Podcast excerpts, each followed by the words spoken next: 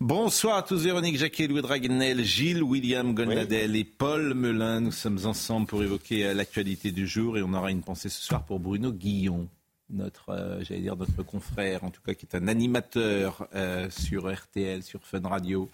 Il a été séquestré et j'imagine que la nuit qu'il a passée, il s'en souviendra toute sa vie. Il a été cambriolé par quatre hommes à son domicile. Euh, domicile qui était situé dans les Yvelines. Ces derniers l'ont menacé, ils ont ligoté sa femme. Euh, un des quatre cambrioleurs aurait braqué l'animateur à la tempe avec son arme. Bruno Guillon et sa femme ont été euh, ensuite conduits dans la chambre de leur fils de 14 ans. La femme de l'animateur a été ligotée et bâillonnée. A priori, il n'y aurait pas de blessure physique, a annoncé le parquet. Les quatre auteurs sont repartis avec des montres, des bijoux, des sacs de luxe. Une enquête pour vol à main armée en bande organisée et séquestration a été ouverte. L'enquête a été confiée à la police judiciaire. Euh, c'est évidemment euh, une des séquences les plus traumatisantes qui puissent euh, exister dans l'existence. Vous êtes en train de dormir, il a une maison un peu à l'écart.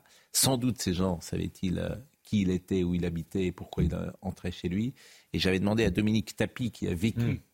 la même chose, ce qu'on appelle le home jacking, d'être avec nous ce soir. On était en train d'essayer de la joindre et je demande à Benjamin si la liaison a pu être établie ou pas. Et Dominique Tapie est avec nous, euh, donc je la salue. Euh, et c'est toujours avec un plaisir d'ailleurs que je la vois. Bonjour Madame Tapie. Bonsoir Pascal. D'abord, ça me fait plaisir de vous voir. Et à chaque fois qu'on vous voit, évidemment, on, pense à, Bernard Tapie, avec qui vous aviez vécu cette euh, soirée d'horreur ah oui, une soirée euh, mémorable, oui. Oui, oui c'était vraiment une horreur. Parce qu'en fait, ils sont très bien rodés, ils viennent quand vous êtes en plein sommeil. Donc, euh, quand vous avez une lumière qui vous, qui vous éclaire et vous ne savez pas ce qui se passe, vous êtes complètement déboussolé. Et là, on vous attrape, on vous tape dessus et on vous répète en boucle euh, l'argent, les bijoux, le coffre. Et, ça non-stop. Et le temps, j'imagine, euh, paraît une éternité. Est-ce que dans ces cas-là, on imagine que la fin ou l'issue puisse être fatale? J'ai pas compris que la fin puisse être fatale. Est-ce qu'on pense que ah. euh, ça peut mal se terminer? Bien sûr, bien sûr. C'est ce que j'ai tout de suite pensé parce que quand j'ai vu cette lumière avec ce grand homme noir au bout du lit, j'ai pas eu le temps de réagir.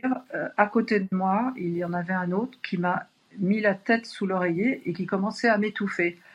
Et donc je me suis dit, ça y est, on est agressé, on, va, ils vont nous tuer. Et je remets énormément pour essayer de, de, de, réveiller Bernard. Et ce que j'ignorais, c'est que Bernard était déjà euh, ligoté au bas du, du, lit, au pied du lit. Et ils n'ont, ils eu de cesse euh, voilà, de, de, nous taper dessus. En fait, il, euh, il, séquestre le mari en lui mettant des coups, bien sûr. Ensuite, euh, je m'en suis aperçu après, nos portables ont été complètement explosés. Je pense qu'ils avaient des, des, matraques. Et après, euh, sous les yeux du mari, il traîne la femme, il la violente, et, et voilà, ils m'ont, ils m'ont traîné comme ça de pièce en pièce. Pour m'humilier un peu plus, il, il m'appuyait sur l'épaule en me disant à genoux, à genoux. Je ne pouvais pas me mettre à genoux puisque euh, trois, quatre mois avant, j'avais été euh, opéré de la hanche. Donc c'était impossible pour moi de me mettre à genoux. Enfin, c'était d'une telle violence. Euh, ensuite, on m'a traîné dans toutes les pièces en me répétant les fameux mots argent, bijoux, coffre. Alors l'argent, j'en avais très peu. on en avait un peu des bijoux de famille. Et, le coffre, il n'y en avait pas. Leur faire entendre raison, ça a été euh, très compliqué. Mais je pense qu'ils avaient un, temps, un timing bien, euh, bien défini, parce que à un moment, j'ai inventé une histoire pour retourner dans la chambre. Et euh, là, j'ai vu mon pauvre Bernard qu'ils avaient mis debout. Ils étaient trois autour de lui. Et là, je leur ai dit, mais laissez-le, vous voyez bien qu'il est malade. Et Bernard euh, a eu une réaction incroyable. il leur dit Mais comment vous pouvez me faire ça, moi qui ai toujours pris votre défense?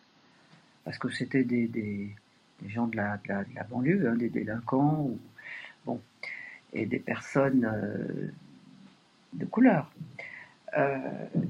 et à ce moment-là, l'autre, un lui a mais c'est terminé ce temps-là. Et Bernard lui a craché à la figure. Là, je me suis dit, ça y est, on est mort.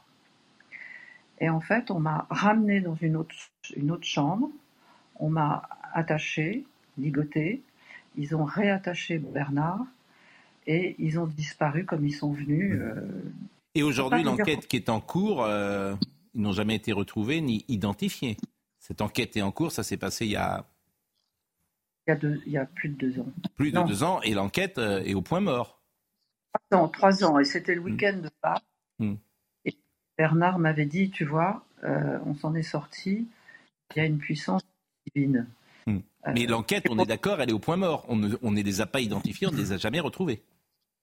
Si, il y a des, deux inspecteurs qui sont venus me voir et qui m'ont dit, voilà, ils ont, il y a un, un portable qui a borné, grâce à ce portable, non euh, rattrapé deux, puis deux autres qui étaient partis se mettre euh, au vert, entre guillemets, euh, près d'Aix. Et on m'avait dit qu'il faudrait que j'aille certainement à la PJ pour les reconnaître. Mais comment voulez-vous reconnaître des hmm. quatre agresseurs des cagoules? C'est un peu difficile. Peut-être avec la voix, mais depuis, je n'ai plus aucune nouvelle.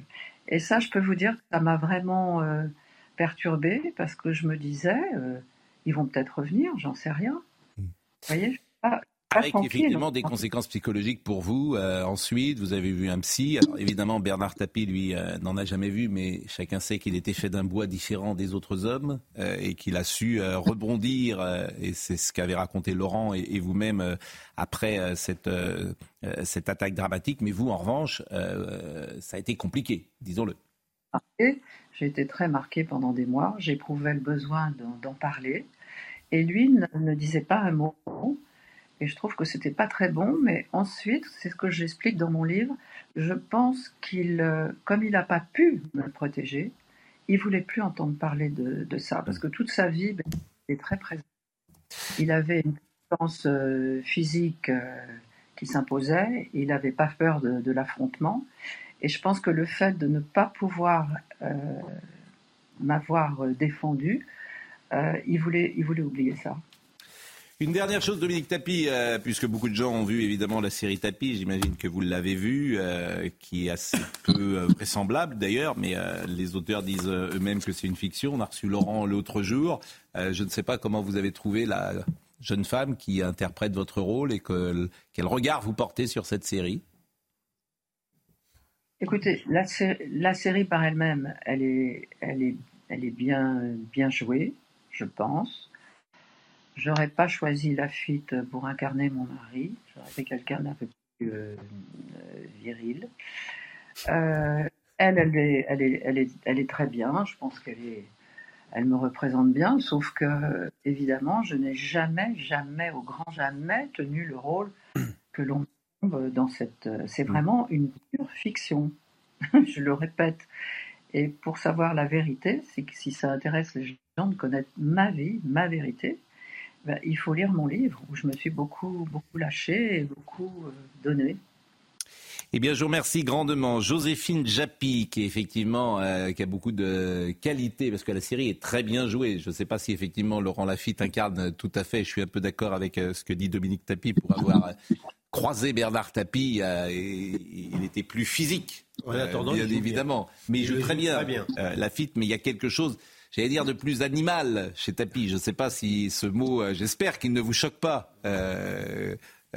Euh, euh, Dominique Tapie. Et euh, voilà, il y a quelque chose de plus, de plus physique, de plus instinctif.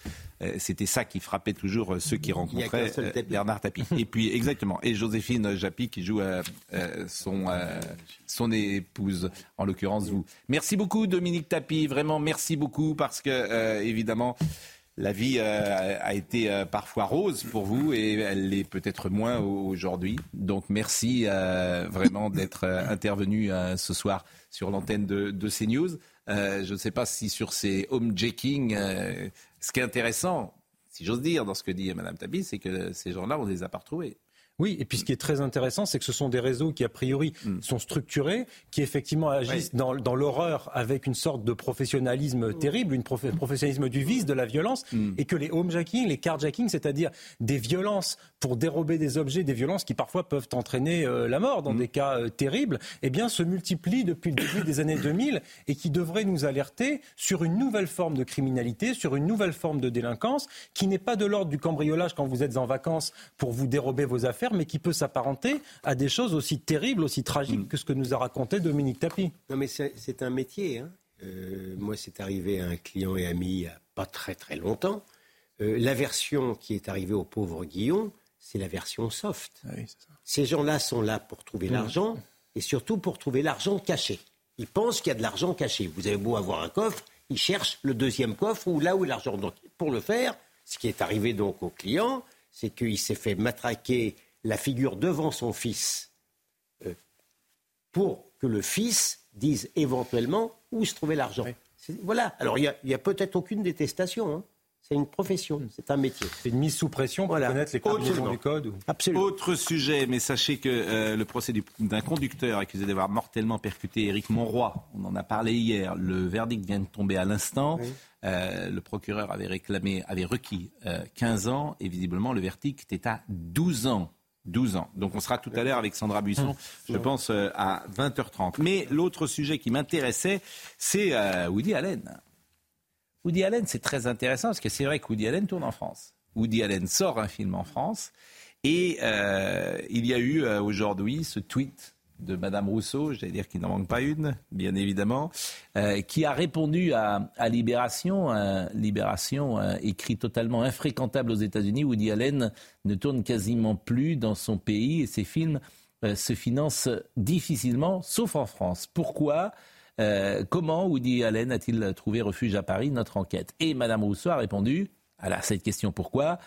C'est dommage, je ne vois plus le tweet. Parce que Johnny Depp, qui a été, je le rappelle, quand même acquitté, parce que Roman Polanski, parce que Luc Besson, qui a été également euh, acquitté, euh, et, Roman Polanski, on connaît évidemment que sa victime ne souhaite euh, plus qu'il y ait de poursuites. Donc c'est intéressant parce que, en fait, pour Madame Rousseau, la justice ne passe jamais. Ne passe jamais. Maître. Sauf quand c'est elle qui la rend. Maître. Sauf quand. Maître. Le drame, si vous voulez, c'est que il a trouvé l'asile politique d'une certaine manière en France. Euh, euh, réjouissons-nous que la France soit quand même un peu différente des États-Unis. Hmm. Aux États-Unis, c'est Madame Rousseau et ses amis qui tiennent Hollywood. Donc la réalité, elle est là.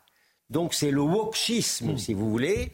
Et donc euh, le, l'innocence, l'innocence judiciaire ne compte pas. Woody Allen n'a jamais fait l'objet d'une condamnation. Ah Woody Allen, Woody Allen n'a même jamais été renvoyé devant le tribunal. toutes les expertises qui concernent Woody Allen ont conclu à son innocence. Mais malgré tout, parce qu'il y a eu l'épisode Mia Farrow et son fils, le discrédit est tel qu'il ne s'en sortira jamais. Il l'a dit très bien, ça sera, ça sera jusqu'au bout de ma vie et même jusqu'au bout de ma mort. Bon, moi, ce qui m'ennuie dans ce que vous dites, c'est eh que j'ai vu le documentaire qui s'appelle Allen contre Faro. Je l'ai vu. Bah, c'est vrai que lorsque vous voyez ce documentaire et que vous voyez les témoignages de la famille de Mia Faro et de sa fille, et de sa fille, mmh. vous êtes plus qu'ébranlé je ne peux pas vous dire autre chose, puisque sa fille, elle témoigne dans ce documentaire. Donc vous êtes ébranlé, vous en ressortez avec un avis. Alors évidemment, ceux qui ne l'ont pas vu, c'est difficile. sauf que Woody Allen, s'il était en face de vous, vous direz que toute cette affaire-là, elle est ressortie pas avant, hein, des années mm. après, mm. lorsque, comme par hasard, mm. Woody Allen avait quitté Mia Farrow. Oui, mais c'est hein, sa fille. Euh, c'est par un hasard J'entends bien, mais c'est la fille. Bon, en tout cas, au-delà de Woody Allen, ce qui est intéressant dans ce que dit euh, Madame euh, Rousseau, qui n'est pas du tout sur le même plan, c'est que Johnny Depp est acquitté. Elle confond tout. Voilà. Euh, c'est Luc Besson. Luc Besson. Luc Besson. Il vient d'être acquitté. Donc moi je me demande même. Euh, Mais Libération ne voit pas d'inconvénient au sort de, au sort de Woody Allen. L'article de Libération n'est pas au vitriol hmm. contre le sort de, hmm. Woody Allen. Je, euh, Woody Allen n'a jamais fait l'apologie de la pédophilie comme l'a fait Libération. Oui, ah bah 75. Eh ben oui, mais ah bon, ah bon alors d'accord. Alors les gens, d'accord. Donc les gens qui ont commis des choses horribles Non mais c'est pas la même direction qu'aujourd'hui, c'est ce que je veux dire. Mais oh, bah, je, je, reconnais quand même une sorte, une sorte d'esprit quand même. Hein, vous vous rendez compte Vous, me faites défendre Libération. Oui, bah, oui, je veux dire, les rôles quand même. Vous me faites défendre. Je n'aimerais pas être à votre place. Vous me faites défendre Libération. Ce journal qui dit pique-pente de ma pauvre petite personne. C'est dit. Bon. En tout cas, Madame Rousseau, elle semble plutôt euh, regretter qu'en France, on n'ait pas le même rapport à la justice qu'aux États-Unis, mm. c'est-à-dire la justice rendue sur les plateaux de télévision, les médias, les médias sociaux, etc.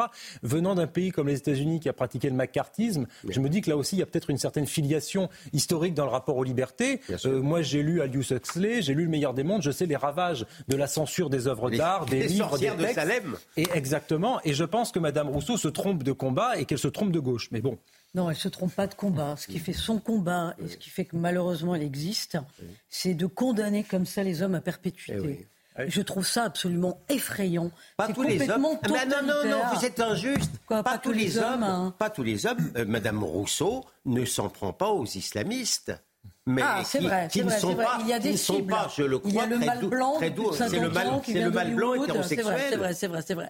C'est tout. Ah non. C'est vrai, c'est vrai.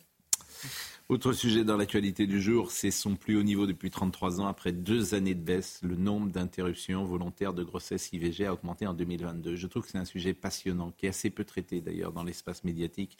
C'est son plus haut niveau depuis 1990. Pourquoi mmh. euh, ces IVG euh, Aujourd'hui, écoutez, regardez le sujet d'Adrien Spiteri.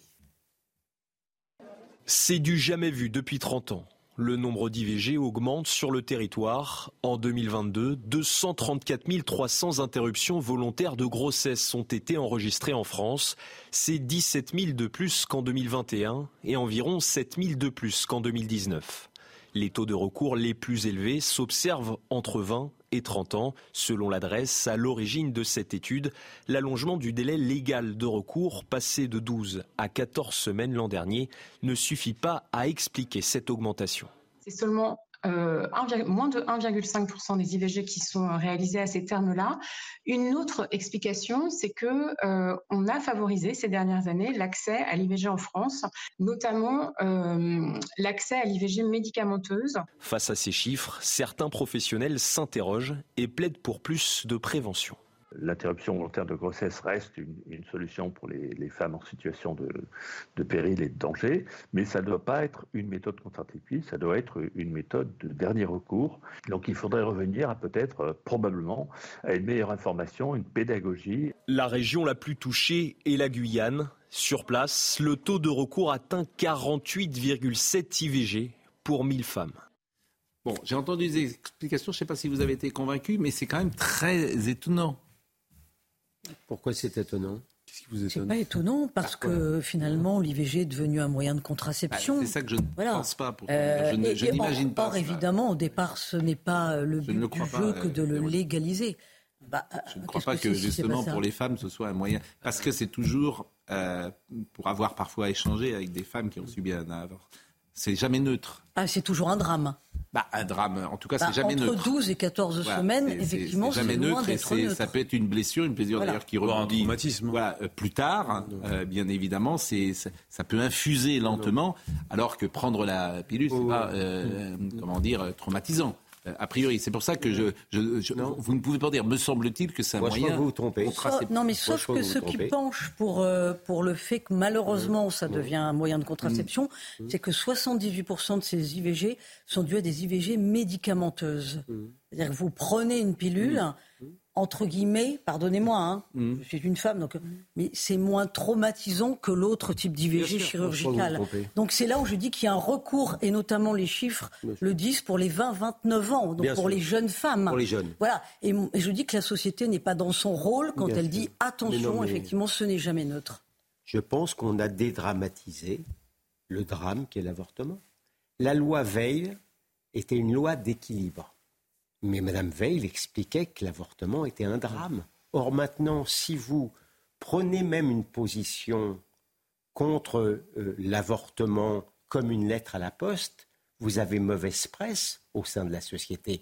Les gens, vous avez le droit quand même d'être moi je trouve, moi je suis un partisan de l'avortement, j'étais pour la loi Veil, mais je comprends les gens qui, par exemple, pour des raisons religieuses, sont pour le droit à la vie. C'est, ça, peut être, ça peut être un avis. Cet avis-là, maintenant, il est totalement diabolisé. Bref, alors que c'était une loi d'équilibre, on est passé, on est passé, je ne sais pas. Il était, Pardon? Il était déjà diabolisé, si vous me permettez. Le? Il était déjà un peu diabolisé. Euh, les, non, les gens les gens qui étaient partisans les, euh, de la vie pour la vie, hmm. alors que ça, les, les, médecins, les médecins qui toujours sont été diabolisés. les raisons qui sont homo, oui, mais aujourd'hui c'est c'est c'est vraiment c'est considéré comme c'est les sorcières de Salem. Mais là où, là où Gilles William a raison, c'est que globalement l'avortement c'est le dernier grand tabou français, en vrai. Euh, c'est-à-dire bah, C'est-à-dire que euh, même autour d'un plateau de télévision, c'est très difficile d'expliquer que vous êtes, que vous trouvez que c'est un drame. Moi, c'est ma conviction personnelle. Oui, mais, mais, pour vous, très bien. Que non, mais... un drame pour vous, mais pour la société, non, vous avez le droit dans votre vie moi, ce que je, de non, moi, ce que, non. que euh, si vous étiez confronté à cette situation, vous ne souhaiteriez pas, en l'occurrence, que votre épouse avorte. Pascal, mais ce que je veux dire par là, c'est que... que ça n'enlève rien à votre position si une autre femme avorte. Pascal, ce que je, enfin, il y a plusieurs choses. La, la première chose, cette position-là qui est inaudible. Si vous voulez décider pour la vie de Madame, Là, non, mais on, on, a le droit d'avoir un avis sur des sujets de société. Est-ce que, Pascal, ce que, ce que je veux vous dire par là, c'est que non, mais c'est intéressant. Bien sûr que d'abord vous avez le droit. Tout ce qui touche, mais convenez, en fait, à ce sujet-là. Mais convenez que, euh, -ce que je vais cet avis-là de la société, cette société que vous imaginez, si par exemple vous souhaitiez vous que euh, les femmes ne puissent pas avorter, c'est une société extrêmement rétrograde. ce, que, je veux, je vous poser, je vous poser une question. Elle serait pour des raisons religieuses. La question qu'on aurait pu poser, mais c'est toujours très compliqué, c'est euh, alors ce chiffre, il est bien ou pas bien? Est-ce qu'il c'est trop, c'est pas assez? Et moi, moi, je me suis posé cette question en préparant. Je me suis dit, mm. et objectivement, on peut pas se. Moi, je, je vous dis pas que je suis contre l'accès total à, l'IVG. Je, je, défends pas cette position. En revanche, moi, je considère que je considère que ce chiffre est bien trop élevé. Oui, bah, et, je ne me réjouis pas. Non, mais, et, moi, je ne me réjouis pas. Et je trouve que c'est un drame. Je vous dis, c'est pour ça qu'on en parle. exactement. Et moi, toutes les personnes que je connais, il y en a beaucoup même dans mon entourage. Il y en a beaucoup parce que ça touche toutes les couches de la société, tout le monde, euh, mm. qui, qui ont avorté ou même euh, des, des maris, des compagnons euh, qui ont euh, dans le couple, euh, donc c'est la femme qui a avorté, tous, quand on en parle, gardent des séquelles incroyables, traumatisantes. Et moi, ah, mais moi, il n'y a, pas beaucoup de gens qui ont vécu ça qui ne m'en parlent pas sans pleurer. Pardon, mais il y a eu un débat, un mot. Il y a eu un débat. Enfin, il n'y a pas eu de débat sur le fait qu'on passe du 12e de la 12e à la 14e semaine, alors que vous avez des obstétriciens qui vous expliquent que ça change tôt. Par rapport au corps de l'enfant. Il faut casser le. C'est horrible. Il faut casser, il faut casser la, la, boîte cervicale. Il n'y a eu aucun débat en France. Si, il y a eu débat. Oh, ah, wow, vous, ah bah, vous, êtes, vous, avez l'oreille fine, vous. Hein. On a parlé Vous avez vraiment l'oreille fine. On en a beaucoup parlé ici, mais bon. Euh, ah ici peut-être. Ah, ici On a beaucoup parlé. Enfin, ici c'est des sujets qui nous intéressent fortement pour que vous dire. Bon, euh, les, les, sujets de société, euh, tellement sensible ce sujet. Mais c'est sans parler de l'avortement psychosocial au, dans IMG, le 9 mois. Bon. IMG pour ça c'est encore autre chose. Ne mélangez pas tout. Ça, Vous trouvez pas que c'est un, des sujets les plus les plus difficiles. non, je ne trouve pas que ce soit un des sujets les plus difficiles. Je trouve qu'il est tranché depuis 50 ans et que c'est très bien comme ça. Si vous voulez mon avis. Oui, mais à ce moment, je ne trouve pas qu'il y, en a. Et je trouve qu'effectivement. On a une euh, époque où ils préfèrent faire un avortement euh, médicament plutôt que de prendre une pilule. Je, veux bien qu'on relance. C'est quand même un peu particulier. Écoutez, Écoutez. bon, voilà. Euh, on va marquer une pause. il vaut mieux. il vaut mieux parce qu'il y a un mauvais climat. Il faut montrer que c'est pas un tabou justement. Mais c'est pas bon. On revient. On revient pour poursuivre. S'il vous plaît. On y revient. Mes chers collègues. Euh, à tout. On ne peut plus rien dire. À tout. N'a pas fini avec euh, l'avortement parce que j'ai un téléspectateur vraiment très fidèle et que j'aime beaucoup et que j'estime beaucoup, que je ne citerai pas, qui euh, me taquine et qui dit Vous ne voyez que des droits individuels partout. L'avenir d'un pays qui meurt n'a pas l'air de trop vous préoccuper. À l'heure de la contraception gratuite et disponible partout, l'IVG devrait être limité au cas de viol ou de désespérance sociale, bah. dit-il. Ah. Et je lui ai dit, car c'est un ami, vous n'êtes pas sérieux, cher, je ne dirai pas qui, je vous garde néanmoins bah, mon amitié. voilà ce que j'aimerais bien, voir son, bien voir son nom. Comment J'aimerais bien voir son nom. Mais vous, vous êtes, je, ne suis pas un sycophante. Je ne suis pas, un délateur professionnel. Hein. bon, est-ce que Sandra Buisson est avec nous? Parce que c'est un sujet extrêmement grave, vous le savez. Bonsoir Sandra et merci d'être avec nous en direct du Mans. Le procès d'un conducteur est euh, accusé d'avoir mortellement percuté Éric Monroy, qui était un policier qui venait euh, lui porter secours au Mans en 2020. C'était ouvert lundi devant la cour d'assises de la Sarthe. Euh, c'est le dernier jour du procès. Le verdict vient de tomber. Le procureur avait requis 15 ans. Et manifestement, le verdict est de 12 ans. Comment a-t-il réagi et comment la salle a-t-elle réagi? Alors lui n'a pas eu de, réaction euh, très euh, visible au moment euh, de l'énoncé du verdict. Nous avons pu discuter à la, sortie de l'audience avec certains policiers qui étaient venus ici, qui nous ont dit que le principal, c'est que cet homme soit reconnu d'un crime, puisque les faits pour lesquels il a été condamné sont qualifiés au criminel. Donc ça, c'était important pour eux, mais ils considèrent qu'effectivement, la peine est en deçà des réquisitions, même s'ils considèrent que rien ne ramènera Éric Monroy à sa euh, famille, ni 10 ans, ni 20 ans, ni 30 ans, mais ils auraient aimé que les réquisitions euh, soient suivies. Euh, vous avez interrogé, je crois, le maître Liénard, je crois, qui était l'avocat de la famille, de la partie civile. Je vous propose de l'écouter. 12 ans, c'est le minimum, c'est bien le minimum, parce qu'il a porté des coups avec sa voiture à Éric Monroy. Euh, ces gestes ont conduit au décès de ce policier et 12 ans pour la vie d'un policier en service, un policier qui n'avait rien demandé, un policier qui essayait juste de secourir cet individu, euh, c'est évidemment très peu, c'est évidemment très frustrant. Et donc ce verdict, il nous donne euh, une, double, une double sensation, la sensation d'avoir convaincu le jury sur la qualification pénale et la sensation que la justice a encore euh, des progrès à faire en termes de sévérité sur ce type de comportement. Réaction d'un policier euh, d'un syndicat de police, William hmm. Maury. 12 ans de réclusion, bon, il est considéré comme un criminel, c'est un petit soulagement, euh, c'est jamais assez. Hein, voilà, face à la mort d'un homme, d'un papa, d'un mari, d'un collègue, parce qu'avant tout, avant tout, c'est ça, hein, ce soir qu'on vient d'entendre. Euh, reconnu, coupable, aucune atténuation de quoi que ce soit malgré ses propos, malgré, la, plaidoirie de son conseil. C'est toujours compliqué. C'est toujours compliqué parce qu'on ne s'imagine pas euh, que 12 ans peuvent, 12 euh, ans de réclusion peuvent réparer le décès d'un papa et je vous dis d'un collègue, d'un mari, de ce que vous voulez. Aujourd'hui, c'est un choc, c'est un énième choc. Bon, c'est un jury populaire, bien sûr, mais le plus intéressant dans ce procès, c'est ce qu'a dit Gilles William Golnadel hier. Vous vous souvenez de ce que vous avez dit? Ça vous a échappé parce que Je devrais noter ce que je dis. Euh, on est les seuls à parler de ce procès. Oui. C'est ça que je trouve le plus eh intéressant. C'est-à-dire que les médias traditionnels, TF1, France 2, n'ont pas dépêché.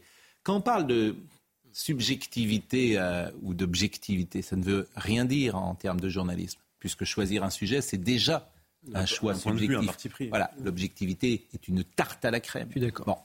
En revanche, l'honnêteté, ça existe. Et l'honnêteté, c'est de traiter, à mon avis, de même manière euh, tous les sujets. mais il ne traite pas de la même manière. Non. Puisque euh, un policier, manifestement, qui est tué en état de service, ça n'intéresse pas France la vie d'un policier tué, La vie d'un policier tué en état de service vaut beaucoup moins que les blessures d'un émeutier blessé lors, d'émeutes.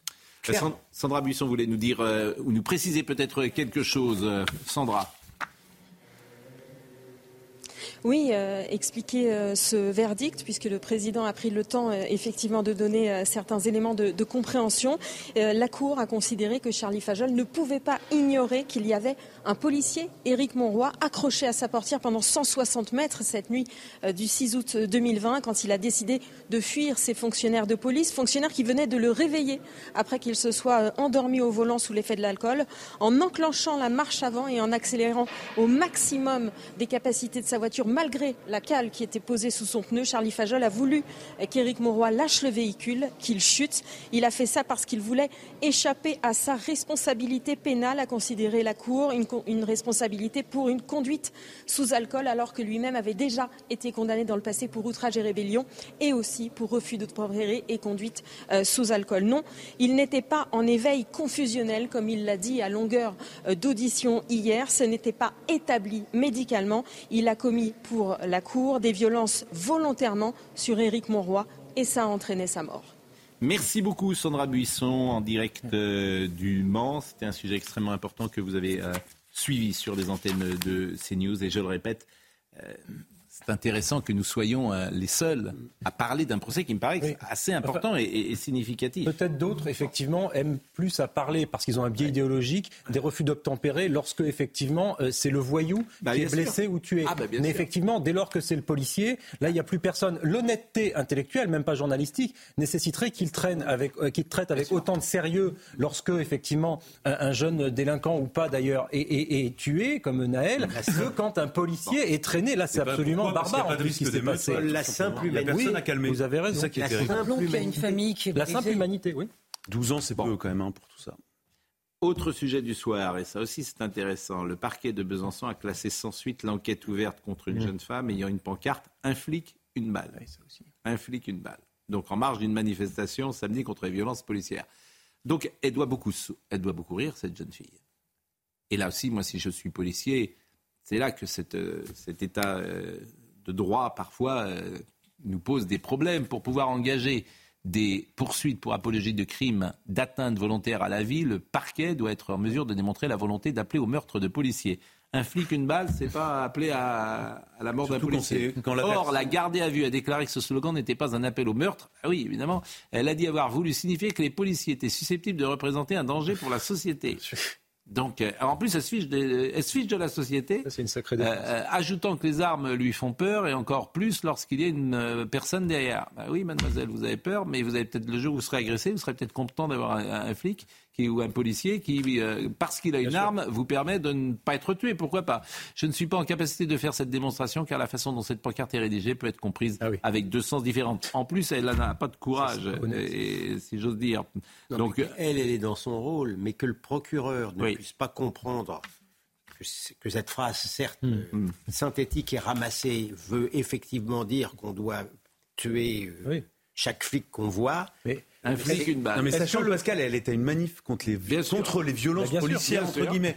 Et le procureur considère que c'est un, délit simplement intellectuel. Non mais, et, la personne, ça c'est pas un détail du tout. Elle avait le visage dissimulé. Visage elle avait 20 ans, identifié grâce à l'exploitation de la vidéosurveillance et placée en garde à vue. Pascal, elle est connue des services de renseignement bah pour appartenance à l'ultra-gauche. Donc aujourd'hui, expliquez-moi, une personne qui appartient à l'ultra-gauche va à une manifestation avec le visage dissimulé, va à une manifestation contre la, les violences policières, elle dit une balle, un flic et tout le monde dit que c'est un délit intellectuel. Non mais on est chez les est-ce que, Louis, ce jugement autour d'un pseudo-délit intellectuel aurait été le même du procureur s'il s'était agi d'une militante d'extrême droite qui avait dit une balle à un migrant ah bah Je pense que s'il était une militante d'extrême droite et qu'elle avait dit une balle à un migrant, je pense qu'elle aurait été condamnée sévèrement et qu'on serait ah, tous en train de dire racisme, etc. Ah, et on aurait raison. Oui, je pense qu'il y a S'il y avait, par exemple, alors, si il y avait une euh, comment dire, une manifestation, par exemple, du Rassemblement national, avec des militants du Rassemblement national, qui défilait avec une pancarte, une balle, un migrant,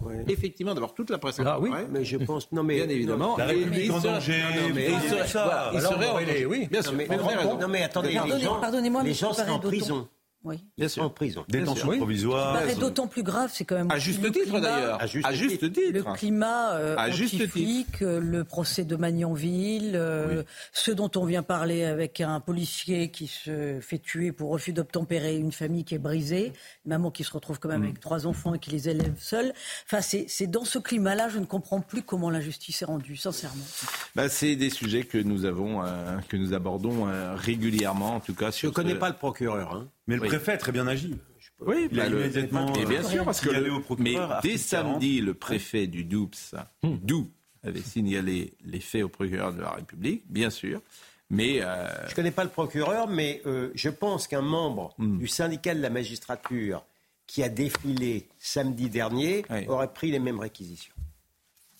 Ah, comme on ne connaît pas ce procureur, mais. on aurait peut-être mis en cause le préfet, sinon. Évidemment. vous croyez pas hein bon. Ou aurait mis en cause le préfet Sans préjudice d'une mise en cause. Le harcèlement, le harcèlement, c'est un sujet que nous abordons tous les soirs. C'est vrai qu'on a plus avancé en un mois qu'en deux siècles ah. sur ce sujet du harcèlement. Ah oui, parce qu'on ne s'occupait pas du tout. Et vous, pourquoi ça vous fait sourire Vous semblez. Euh, Pardon pourquoi vous, me harcelez Je n'ai encore rien dit. je prends à témoin tous les téléspectateurs. J'ai rien dit, je vous écoute. On est déjà dans le débat, c'est les limites du mais ça va pas. Ça va pas encore. Vous avez, vous avez dit le mot harcèlement. J'aurais pu vous harceler sur votre costume, mais je n'ai rien dit. Ça recommence. Oula. Monsieur met un costume d'hiver, il se permet de me rabrouer. non, mais on aura là, on, entendu. On a le grand écart, on a l'hiver et l'été. C'est là où on voit l'effondrement des valeurs. Et la différence entre la taquinerie et le harcèlement, c'est quand même deux choses différentes. C'est pas du tout d'hiver. Pourquoi vous mettez pas un cache-nez qu'on y est Ça serait plus franc. Franchement. C'est pas du tout un costume d'hiver. Non, mais vous, Pourquoi vous dites Mais vous faites comme vous voulez, vous êtes un homme libre. Mais, vous n'allez pas vous justifier. Votre corps vous appartient, Pascal. Oui. D'attraper froid, moi je comprends. Le gouvernement a présenté aujourd'hui, et c'est sérieux, son plan interministériel pour lutter contre le harcèlement scolaire, une priorité absolue de la rentrée pour euh, Elisabeth Borne. Euh, euh, alors ça peut faire sourire. Moi je trouve très bien ce qu'il va dire. On va écouter Gabriel Attal. le mot évidemment fait sourire. Quand j'ai entendu les cours d'empathie, j'ai souri. Mais en fait c'est très intelligent et c'est très juste. Et en fait, en fait c'est des leçons de morale. Mmh. C'est ça qui est drôle. C'est-à-dire qu'on va apprendre aux petits garçons et réapprendre à, faire des leçons de morale. qu'on faisait avant. Qu'on ne voulait pas. Simplement, on peut et la bienveillance. exactement. Moi, je trouve ça pas drôle. Attendez. On va écouter Gabriel Attal. euh, leçon de morale. C'était ringard. On se moquait. Et on appelle ça cours d'empathie. C'est un peu le mot est pas Mais très tant mieux, peu importe le mot, non? Mais écoutez Gabriel Attal parce que ce qu'il dit en fait, bah il a il a 100 Hmm. Chaque élève de France a le droit d'être heureux à l'école. Et ça commence très tôt. Ça commence dès les petites classes.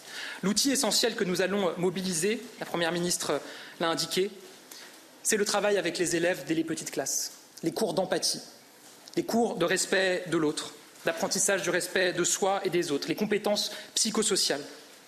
La France va donc inscrire dans le cursus scolaire des cours d'empathie sur le modèle de ce qui existe dans d'autres pays, notamment au Danemark où je me suis rendu.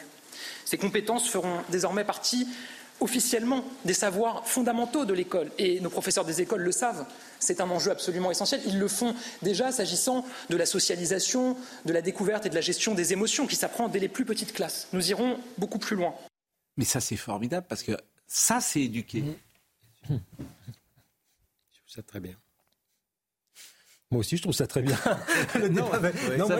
il a parfaitement raison. Alors, sincèrement, c'est mieux que rien. Mais empathie, ça veut dire souffrir avec. Vous croyez qu'un enfant. C'est compatir, ça. Compatere. Souffrir avec.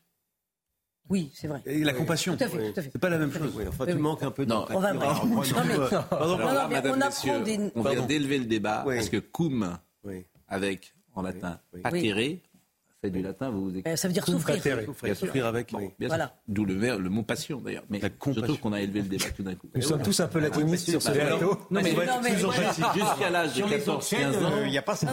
Jusqu'à l'âge de 14-15 ans, dans la famille Reicnel, on s'exprimait qu'en latin. En vieux François. LV2. Oui, c'est mieux que rien, mais cette notion Mais pourquoi vous dites c'est mieux que rien? On est très bien. Mais vous croyez sincèrement que les enfants qui sont capables de harceler, qui donc sans doute à la maison n'ont pas ce sens de la compassion, n'ont pas ce sens des limites, n'ont pas ce sens du respect, vont l'apprendre à l'école. Oui, oui, je le crois, parce que je vais vous dire, oui, je le crois, parce que de la même manière que le sport, parfois tu sortais de ton milieu, et grâce au sport, tu apprenais euh, d'autres valeurs, je le crois. Moi, je suis d'accord, bien sûr. Je crois à la politique des petits pas, donc ça peut marcher un peu mais pas pour tous, parce qu'on voit qu'il y a un tel niveau de harcèlement que c'est le miroir. Mais, attendez, Véronique, c'est le miroir des Mais ne trompons pas. Gabriel Attal ne promet pas de changer les parents. Mais oui. Il ne promet pas de faire une formation pour bah, éduquer les parents. Non, il promet de, il s'engage en fait à corriger des défauts d'éducation Et ça, moi, je trouve ça extrêmement vertueux.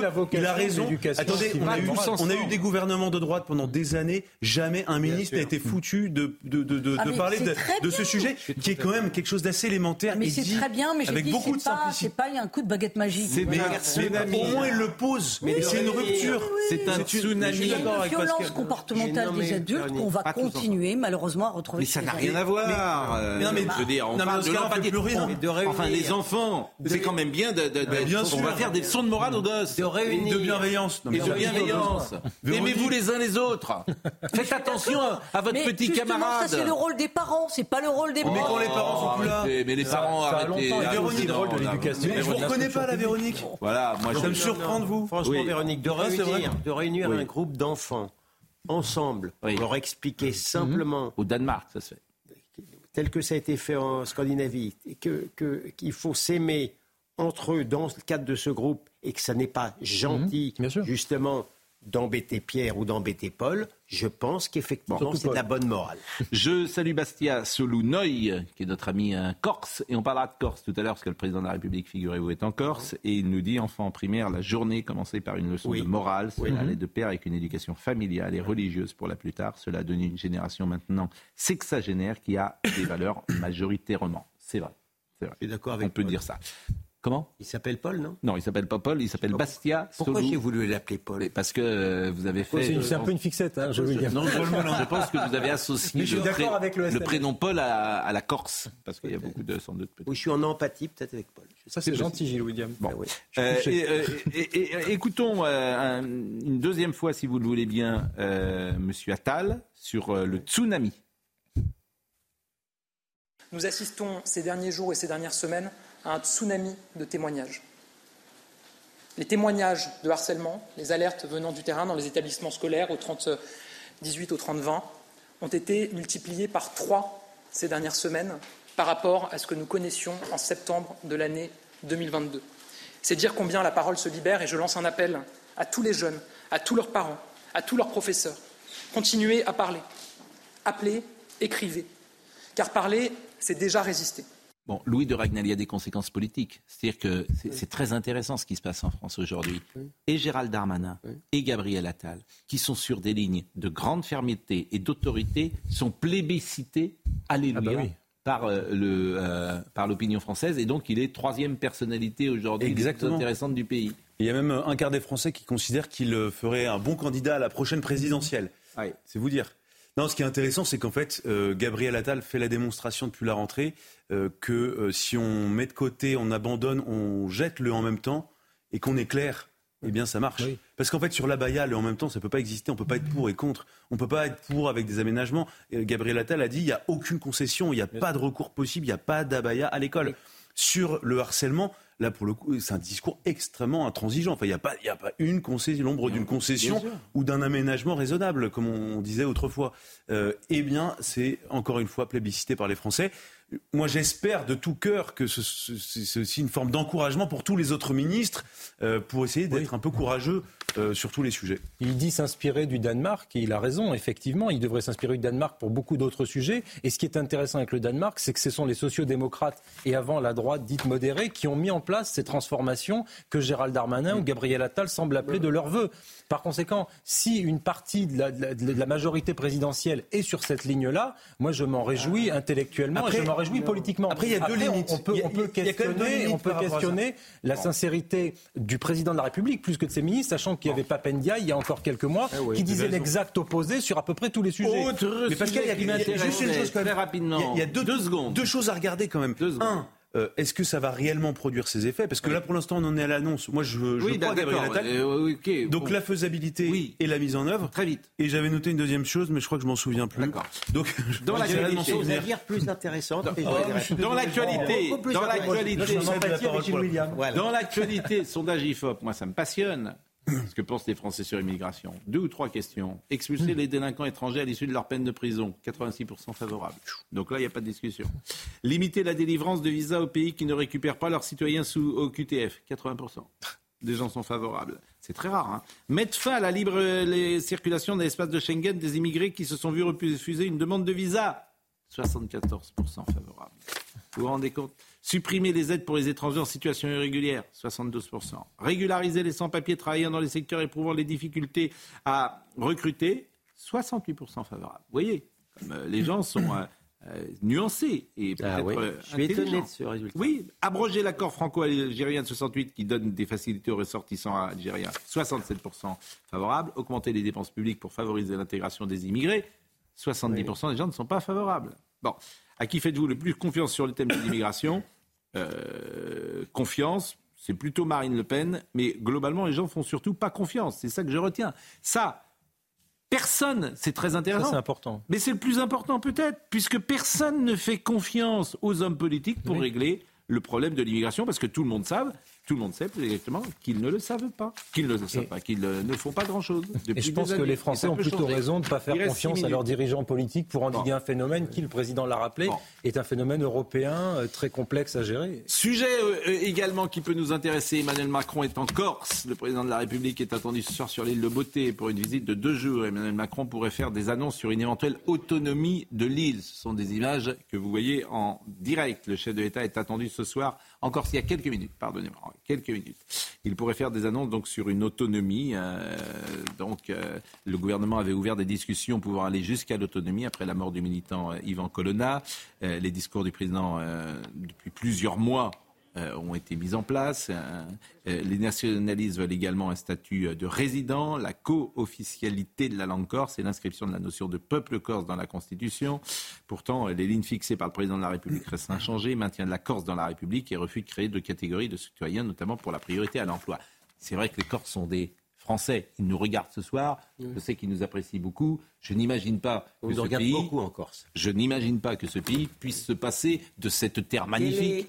quel est le score des nationalistes en ce moment en Corse? Vous le connaissez? Ils sont, euh, je ne peux pas vous donner à la, virgule près, mais les chiffres sont très importants, régulièrement. En Corse, ils sont majoritaires. Voilà, c'est des chiffres qui sont. Euh, alors, je, ah bah, je pense que si vous demandiez à tous les Corses si sont-ils pour ou contre l'indépendant, euh, l'indépendant, je pense qu'ils répondraient sans doute majoritairement non, mais je pense que si vous leur demandez l'autonomie, ah ils pourraient répondre oui. Alors, nous, on a fait un mini-sondage en nous promenant dans les rues d'Ajaccio et, de Bastia. voyez les réponses.